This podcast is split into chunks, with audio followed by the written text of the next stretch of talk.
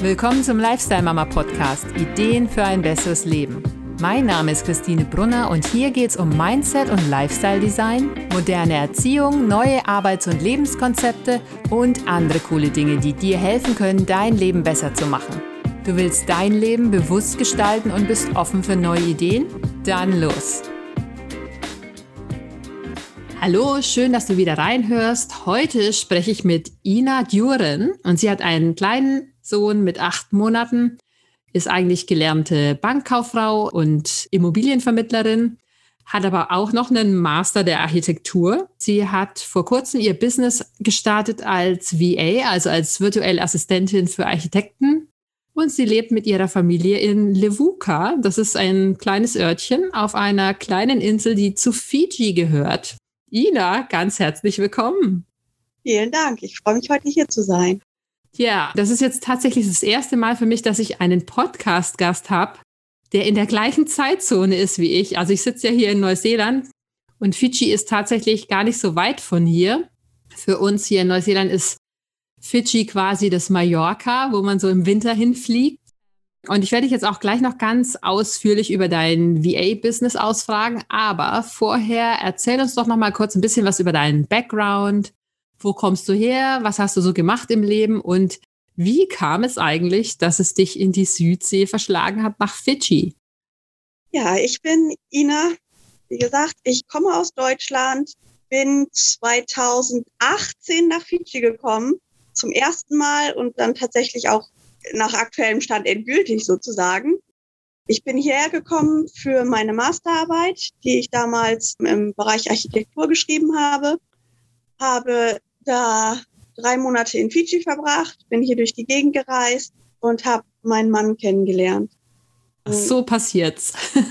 so passiert, genau. Dann bin ich nochmal nach Hause gefahren oder geflogen, habe mein Masterstudium beendet, angefangen zu arbeiten und dann aber zum Jahresende 2018 gesagt, ich packe meine Sachen, ich gehe zurück nach Fiji, probiere einfach mal aus, ob das funktionieren kann. Ah, und die Familie war wahrscheinlich total begeistert. Die Familie war schockiert, ja. Ja, weil, also ich kenne das ja auch. Wir sind ja 2011 nach Neuseeland ausgewandert. Und es ist ja eine Sache für sich selbst zu sagen, wir verlassen Deutschland, wir wollen jetzt woanders leben. Aber da hängt ja auch noch ein ganzer Schwanz an anderen Dingen dran, die man irgendwie erledigen muss. Unter anderem halt auch das der Familie irgendwie schonend beizubringen. Keine einfachen Gespräche, natürlich. Ja, und was hast du vorher gemacht, bevor du Architektur studiert hast? Bevor ich Architektur studiert habe, habe ich nach der Schule eine Ausbildung in der örtlichen Sparkasse gemacht, habe mich dann da innerbetrieblich weiterentwickelt, bin in der Immobilienabteilung geendet, habe dann da im Bereich Immobilienvermittlung als Assistenz gearbeitet, aber mich dann zur Maklerin weitergebildet. Und dann am Ende habe ich aber gesagt, okay, jetzt muss es doch noch mal mehr sein und jetzt möchte ich gerne studieren. Und dann ist es Architektur geworden. Hm. Und wie kam es dann, dass du deine Masterarbeit in Fiji geschrieben hast? Hm, zum Ende meines Architekturstudiums habe ich mich mehr politisch engagiert, habe mich mehr für Klimawandel interessiert und dann geguckt, kann ich das nicht irgendwie miteinander verbinden? Und dann kam eins zum anderen. Die Klimakonferenz, sogenannte COP23, hat in Deutschland stattgefunden, in Bonn, unter der Präsidentschaft von Fiji. Da hatte ich die Möglichkeit, daran teilzunehmen.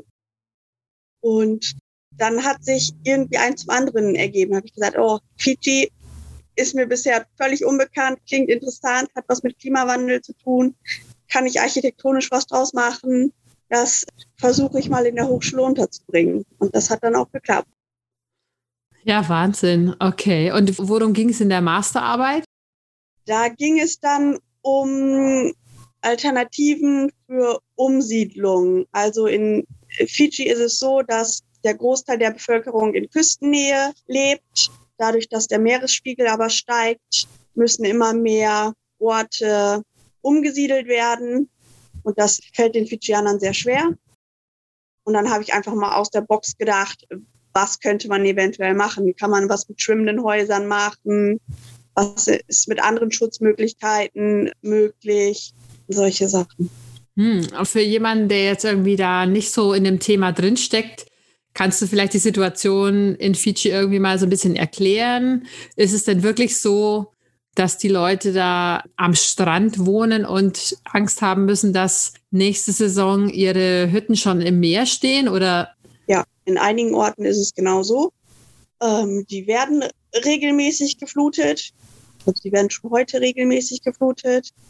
Da, wo wir jetzt wohnen, wir wohnen nicht am Strand, aber wir haben das Meer ähm, trotzdem direkt vor der Tür. Hm. Das Dorf liegt, liegt am Meer, aber es geht eine Straße, eine Rundstraße einmal um die komplette Insel. Die trennt sozusagen Dorf und Meer. Und diese Straße wird regelmäßig vom Meer aufgegessen, sage ich mal. Oh, okay.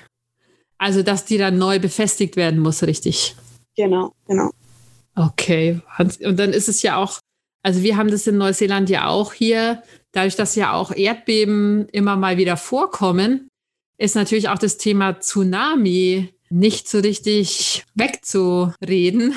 Also ähm, als wir hier unser Haus gekauft haben, wir wohnen zwar auch in Gisborne, einer Stadt am Meer, aber ich habe dann schon gesagt, so, nee, also ich will jetzt nicht am Strand wohnen, auch wenn das natürlich eigentlich die begehrten Häuser sind.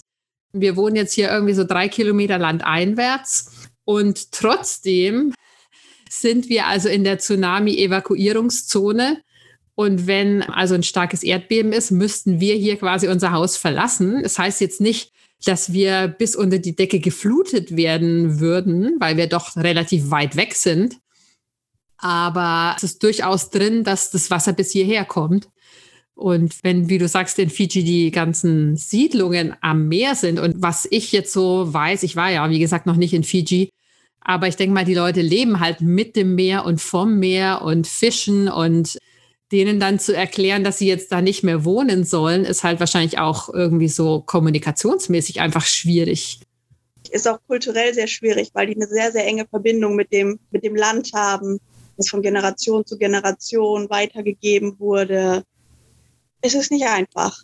Also für uns selber ist es auch so. Wir haben gesagt, wir bauen unser Haus so weit weg vom Meer, wie es irgendwie geht. Also am Ende des Dorfes. Aber vom Verständnis her ist das für die Fijianer schwierig.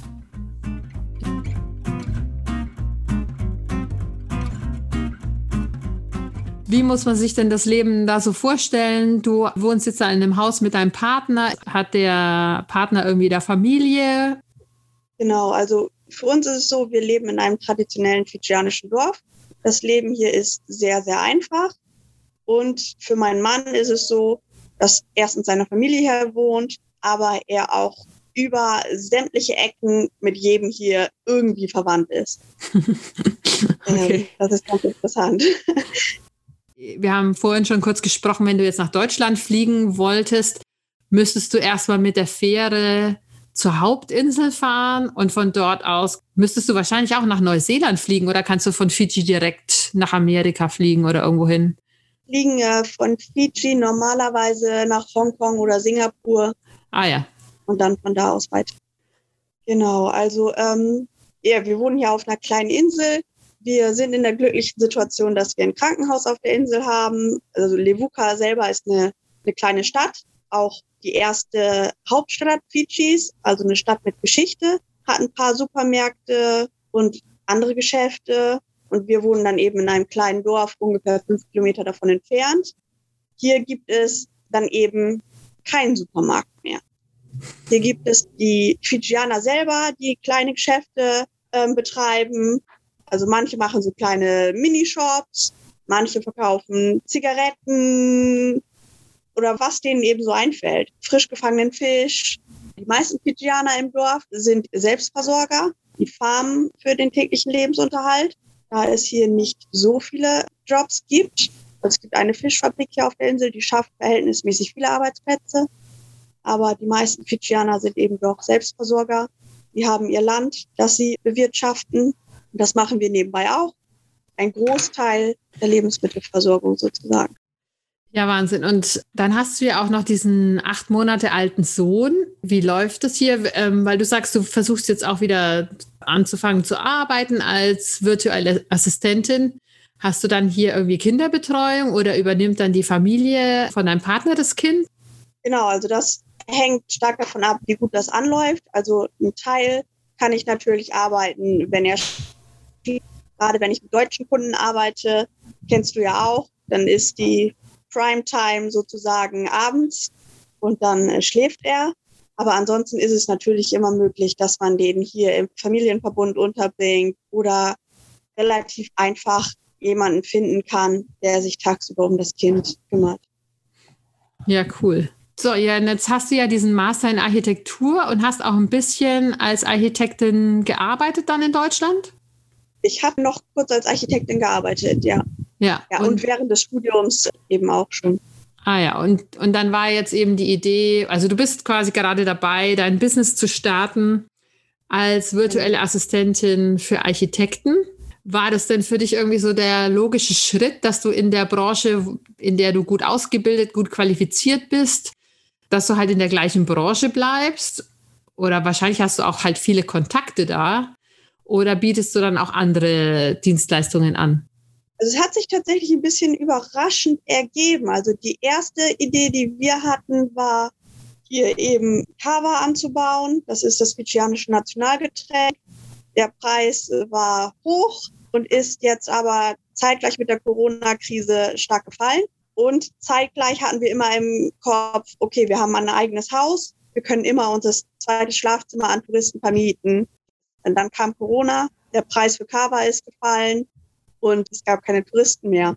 Hm. Und wir mussten tatsächlich mal drüber nachdenken, äh, wie geht das jetzt weiter? Weil grundsätzlich braucht man hier zum Leben nicht viel. Aber so für mich ich möchte natürlich auch gerne wieder nach Deutschland fliegen, ähm, Familie besuchen, Freunde besuchen.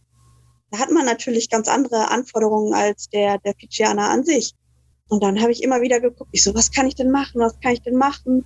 Freiberufliche Architektin finde ich persönlich schwierig, weil ich einfach nicht vor Ort bin, um mir ein Grundstück anzugucken. Wenn jemand sagt, hey, ich will ein Haus bauen, kannst du mir was machen? Ich bin einfach nicht vor Ort. Ich habe hm. kein Gefühl dafür, wo will der bauen, wie sieht das da aus. Das fehlt mir einfach, so dass ich gesagt habe, das möchte ich nicht machen. Ich möchte gerne für Architekten arbeiten. Mhm. Wie kann ich das machen? Und da bin ich nun tatsächlich so aufgestellt, dass ich neben dem Studium und nach dem Studium in drei verschiedenen Bereichen gearbeitet habe. Einmal eben als zeichnende Architektin sozusagen, die mit den 3D-Programmen oder mit allgemein den grafischen Programmen Pläne erstellen kann.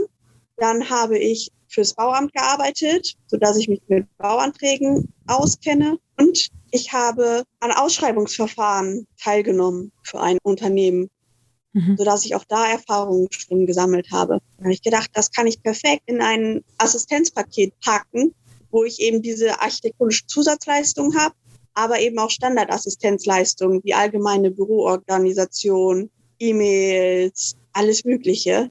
Und dann kommt es drauf an, was brauchen die denn sonst noch? Im Bereich soziale Medien bin ich kein Profi, aber ich kann ein bisschen was machen. Im Website-Bereich kenne ich mich ein bisschen aus, bin kein Profi, aber wenn es so um grundsätzliche Sachen geht, kann ich immer sagen, okay, das machen wir oder ich kann helfen, Profi zu organisieren, weil ich weiß, das und das können wir machen und diese Person brauchen wir dafür. Und so ist das die Idee entstanden, ja, und dann ist es ja wahrscheinlich auch total cool, in Deutschland Euros zu verdienen. Ich weiß jetzt nicht, wie der Wechselkurs ist, aber ich nehme an, dass die Lebenshaltungskosten in Fiji im Vergleich zu Deutschland jetzt schon relativ gering sind. Und wenn du jetzt, was weiß ich, in Deutschland 40, 50 Euro die Stunde verdienst, damit kann man in Fiji dann schon echt was anfangen. Das ist für hier richtig viel Geld. Da hadere ich manchmal auch mit, aber letztendlich ist das meine Ausbildung wert. Und es hat für mich den Vorteil, ich kann hier zurückgeben. Ich kann den Menschen was geben, die momentan keine Perspektive haben.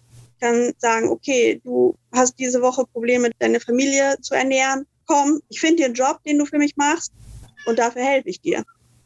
Hm. Das wäre jetzt auch noch irgendwie so meine Frage, weil Fiji lebt ja wahrscheinlich auch zu einem sehr großen Teil von Tourismus. Kannst du mal kurz erklären, was jetzt in Sachen Corona bei euch gerade so los ist?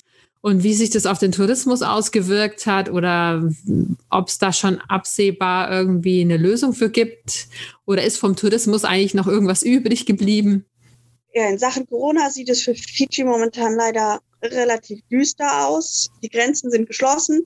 Es kommt nahezu keiner rein und raus momentan. Also es gibt rückkehrende Soldaten und ähnliches, aber grundsätzlich kommt hier keiner rein und raus. Und gerade im Westen von Fiji, der vom Tourismus lebt, da geht nichts mehr. Viele Fijianer, die eben in diesen Bereichen gearbeitet haben, sind in ihre Heimatdörfer zu ihren Eltern, zu ihren Familien zurückgekommen, sind jetzt wieder auf den Selbstversorgerfarmen, um sich dort zu versorgen. Viele haben große Probleme, ihre Familien zu versorgen, da das Einkommen einfach völlig weggebrochen ist. Wir waren ein Jahr Corona-frei, aber das hat diesen Menschen ja nicht geholfen. Ein Jahr Corona-frei hieß trotzdem kein Tourismus. Die Wirtschaft im, im Westen liegt absolut am Boden. Im Osten, in der Hauptstadt, sieht es noch ein bisschen anders aus oder sah es noch ein bisschen anders aus. Aber das ist inzwischen der Brennpunkt für Corona, sodass es ähm, auch da momentan große Probleme gibt. Und damit eben verbunden die Angst, wenn Unternehmen dicht gemacht werden, wenn Fabriken dicht gemacht werden müssen, weil die Mitarbeiter an Corona erkranken, werden dann die Aufträge aus dem Ausland abgezogen. Wird es diese Fabriken in Zukunft wieder geben? Wie geht man damit um? Das ist momentan eine sehr, sehr schwierige Situation. Schiffsverkehr und Flugverkehr zwischen den Inseln ist ähm, komplett gestoppt, hm. sodass wir von der Hauptinsel momentan abgeschnitten sind. Wir wissen, wenn wir einen positiven Fall haben, haben wir erstens ein Problem, da äh, dieses Krankenhaus nicht mit der Situation umgehen kann dass Krankenhäuser auf der Hauptinsel auch überfordert sein werden. Und wenn diese Fischfabrik hier geschlossen werden sollte, wird es die Fischfabrik hinterher nicht mehr geben.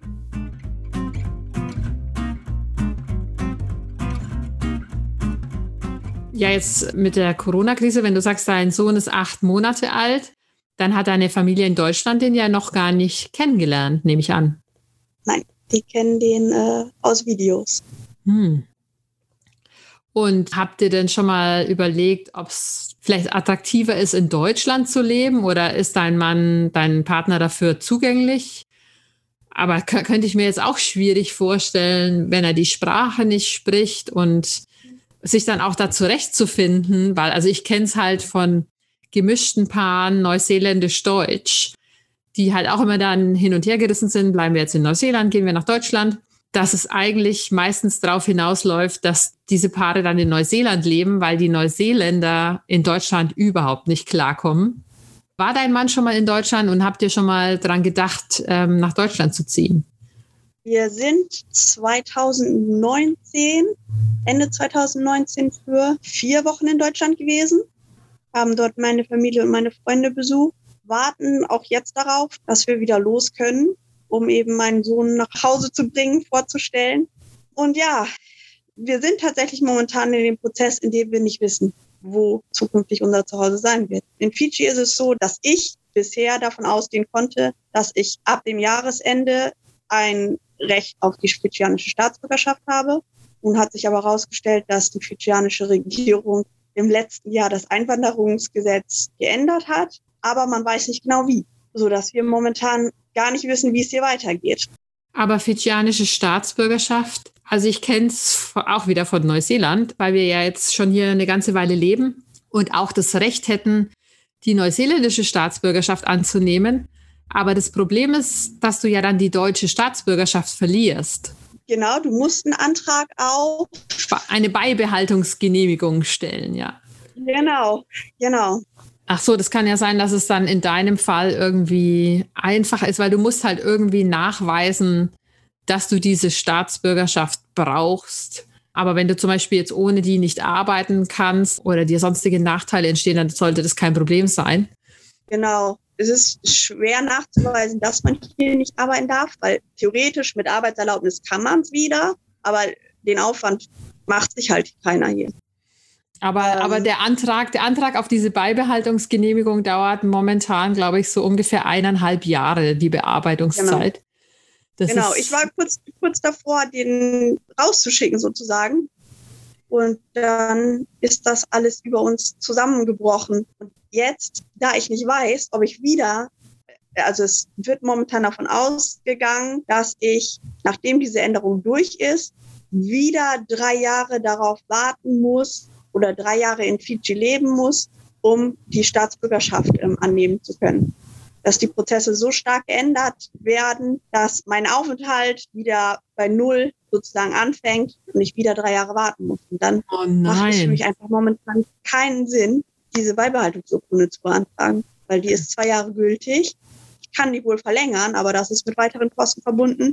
Und wenn wir uns jetzt tatsächlich doch entscheiden, für eine Zeit lang in Deutschland zu leben, in der Zeit lebe ich ja auch nicht in Fiji. Ach so, du musst auch tatsächlich dann vor Ort gelebt haben. Genau.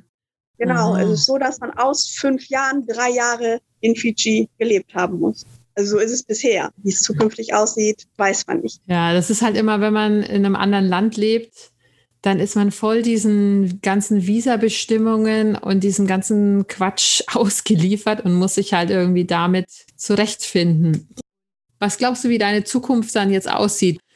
Letztendlich ist es für uns jetzt so, dass wir entschieden haben, dass wir die nächsten, sagen wir mal, sechs Monate abwarten, was sich in Sachen Corona ergibt. Eigentlich sind wir davon ausgegangen, dass es zum Jahresende irgendeine Reiseblase geben wird. Und dann gucken wir, wie sich dieses Business als virtuelle Assistenz, wie sich das gestaltet hat, ob ich das eventuell von Deutschland aus weitermachen kann oder ob wir sagen, das gefällt uns so gut hier, wir bleiben doch einfach hier und sitzen das aus, was momentan eben das Problem ist, die Einwanderungssituation. Grundsätzlich heißt es erstmal sechs Monate lang jetzt die Füße stillhalten, hoffen, dass es bis dahin Klarheit in Sachen Reisemöglichkeiten gibt, weil es ist einfach so schwer, eine Entscheidung zu treffen, wenn man nicht weiß, okay, geht das dann überhaupt? Oder sitze ich dann wieder da und sage, äh, geht ja gar nicht. Und man hat gehofft und geplant und am Ende klappt es dann doch nicht. Ja, also am anderen Ende der Welt zu wohnen ist eine Sache, aber am anderen Ende der Welt zu wohnen und nicht zu wissen, wann man wieder nach Deutschland reisen kann und kein, auch keinen Kontakt zur Familie zu haben, ist, glaube ich, schon echt schwierig. Richtig, genau. Und wir haben jetzt einen Sohn, der ist acht Monate. Wir wissen, dass der grundsätzlich kein Einzelkind bleiben soll. Aber Schwangerschaft schränkt beim Reisen auch ein. Also es gibt ganz, ganz viele Gedanken, ganz, ganz mm. viele verschiedene Situationen, die da zusammenkommen. Und man, man kann nichts planen. Ja, dann ganz lieben Dank für das Gespräch, liebe Ina. Ich hoffe, dass es ähm, recht bald eine Lösung gibt für alle deine Probleme und dass die Corona-Krise jetzt hoffentlich endlich bald ein Ende findet. Vielen Dank, Christine. Ich hätte nie gedacht, dass Corona tatsächlich für mich mal zu einem so großen Thema wird. Ich ja. Anfangs immer geschmunzelt. Ja, wer hätte das, wer hätte das gedacht? Ne, wir in Neuseeland, wir sind ja im Prinzip auch seit über einem Jahr in unserem Land eingesperrt, in dem Sinne. Also ich meine, wir können uns glücklich schätzen, wir sind auch eine Insel und wir sind toi toi toi noch Corona-frei und hoffen jetzt, die Impfungen haben jetzt hier irgendwie schon angefangen. Aber ob man jetzt die Grenzen dann wieder aufmachen kann, wann man die Grenzen wieder aufmachen kann, auch wann wieder Touristen nach Neuseeland kommen können, das ist ja für Neuseeland genauso geschäftsschädigend, sage ich jetzt mal, dass hier keine Touristen ins Land können. Und ich glaube, die Corona-Krise hatte einfach niemand auf dem Schirm definitiv nicht. Wir haben uns ja einfach entspannt. Wir haben gesagt, okay, wir sind ein Jahr Corona-frei, wir gucken mal, was der Rest der Welt macht, ja. wie es weitergeht. Und dann, und dann hat es doch noch angefangen. Dann hat es doch noch angefangen, genau. Ja. Und nun sind wir selber eben wieder, wieder am Zug, bei mhm. uns den Laden in den Griff zu kriegen, sozusagen. Ja. Ja, dann hoffe ich mal, dass eure kleine Insel wenigstens verschont bleibt wir hoffen das Beste. Am Monatsende geht es bei uns ähm, mit, der, mit den zweiten Impfungen tatsächlich los. Sind die Hoffnungen hoch. Alles Gute, liebe Ina. Vielen Dank. Ich danke dir, Christine. Vielen Dank.